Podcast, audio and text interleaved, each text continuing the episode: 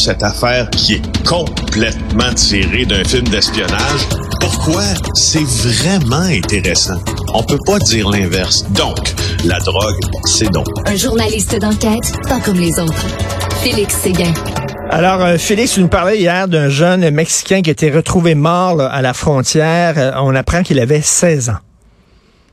Oui, pour la police, il avait au départ des, en tout cas, on pouvait euh, prétendre à des origines mexicaines parce qu'on on se fiait sur, bien évidemment, la morphologie un peu de, cette dépouille que l'on a euh, trouvée là, dans un champ à Saint-Zotique, c'est près de la frontière ontarienne. Mais euh, après vérification, les policiers ont maintenant confirmé que ce jeune homme-là est un jeune homme. On ne sait pas d'ailleurs, on ne connaît toujours pas son origine, mais c'est un jeune homme de Prévost au nord euh, de Saint-Jérôme, au nord de la métropole.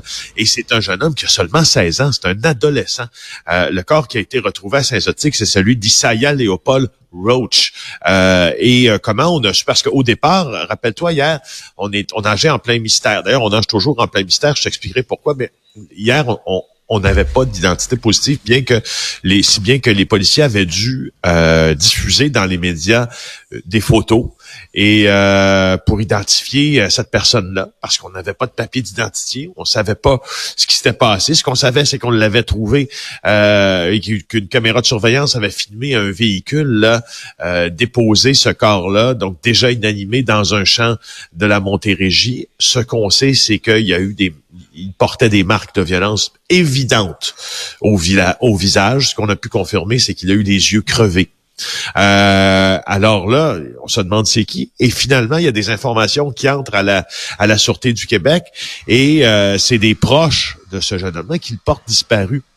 Et là, euh, donc, on a un avis de disparition hmm. et la, la, la, famille se, se manifeste. Et là, quand la famille se manifeste, elle craint, on craint, on, craint pour sa sécurité. Il est disparu, là. Et on a dû leur aviser, désaviser, imaginez, à 16 ans seulement, euh, que dans la nuit de, dimanche à lundi, il a été, en tout cas, on s'est débarrassé de son corps. Il a été tué avant, on ne sait pas quand. Euh, et là, on sait aussi maintenant qu'il y a une autre personne qui manque à l'appel dans ce, en tout cas, présumément dans ce même dossier, parce que Patrick Dubé, un autre jeune, 17 ans cette fois, toujours de Prévost, il manque à l'appel depuis à peu près les mêmes dates, et c'est un ami de Isaiah, Léopold Roach. En tout cas, il semblait se connaître, selon les informations de mes collègues Clara Loiseau, Maxime mm. Delan et Laurent Lavoie, qui les ont publiés dans le Journal de Montréal aujourd'hui.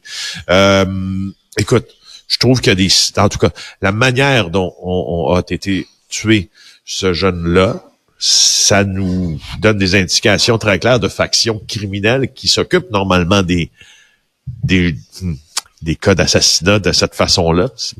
On, dirait que dans ma tête présentement, ça sonne pas Hells Angels, ça sonne uh-huh. pas Mafia. Je sais pas ce qui se passe, mais euh, c'est bien curieux. Mais est-ce que c'est quoi? C'est des règlements de compte, tu, tu crois?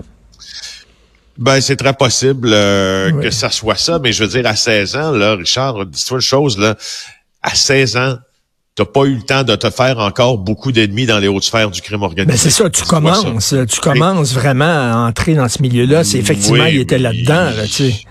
C'était pas un gros joueur, là, tu sais, pourquoi soudainement ah, ça serait prêt à lui, c'est ça, là. C'est ça. Donc, il y a, y a dans ça une équation où il nous manque un chiffre important, c'est il travaille pour il travaillait-il pour quelqu'un, mm.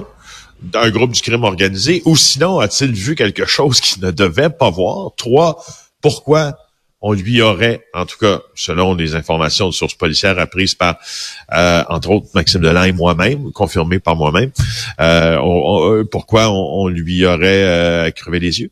Ben oui. C'est très, très, très, très, très particulier. Oui, c'est ça. Habituellement, quand tu euh, les yeux de quelqu'un comme ça, tu envoies un message. Hein, tu envoies un message aux autres en disant ne faites pas ce que lui a fait parce que c'est ça qui va vous arriver. Habituellement, pourquoi on a lancé ce message-là? C'est encore un peu flou. Euh, tu veux nous parler euh, de cette histoire de tableau de Riopel qui, qui, ont ah. été retrouvés?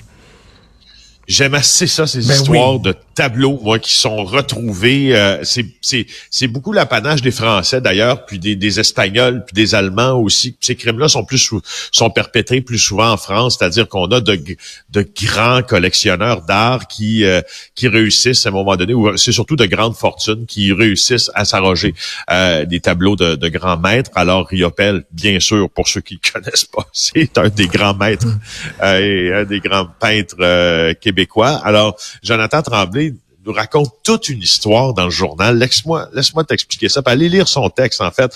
C'est que ce matin, il y a une procédure là, en cours supérieure euh, en vue de remettre à la veuve de Jean-Paul Riopel, Huguette Vachon, les tableaux qui ont été volés il y a une vingtaine d'années, qui ont été récupérés l'été dernier, ou chez un trafiquant de drogue qui tentait de les vendre pour régler des dettes. Alors, écoute bien ce qui s'est passé. Ah oui, oui, c'est ça. Et, regarde bien.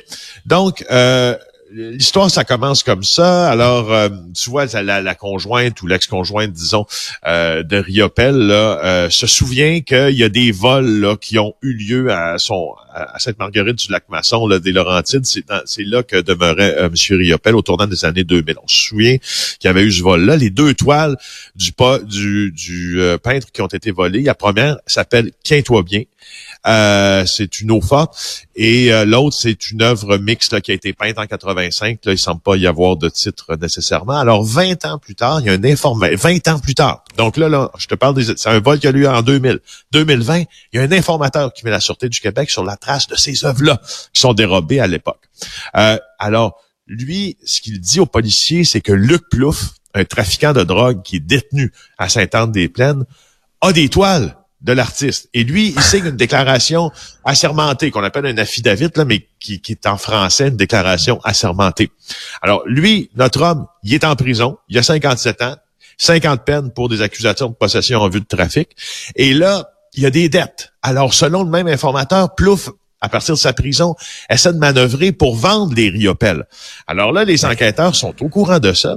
Ils regardent des photos qui ont été prises dans leurs perquisitions qui ont été effectuées précédemment, qui ont amené ce gars-là en prison. ça se passe à Brownsburg, Chatham, les perquisitions, c'est là où il demeurait. Et là, sur les images de Perky, ce qu'il n'avait pas vu au départ, il voit l'œuvre de Riopel qui est accrochée au salon.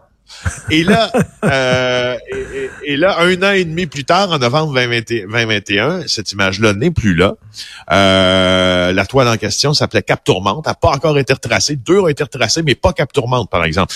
Alors, ah, écoute, est-ce qu'on a, est-ce qu'on a estimé, est-ce qu'on a estimé la valeur de ces euh, toiles-là? Parce que ça peut valoir, j'imagine, plusieurs millions de dollars. Je sais pas des, des grands riopels. Euh, écoute, euh, toi bien, c'est la toile qui s'intitule Quintois bien et euh, aussi euh, entre 33 000 et 45. Euh, non, en fait, si je regarde le texte bien comme il faut de mon estimé collègue, là, les deux toiles vaudraient entre 33 000 et 45 000 dollars.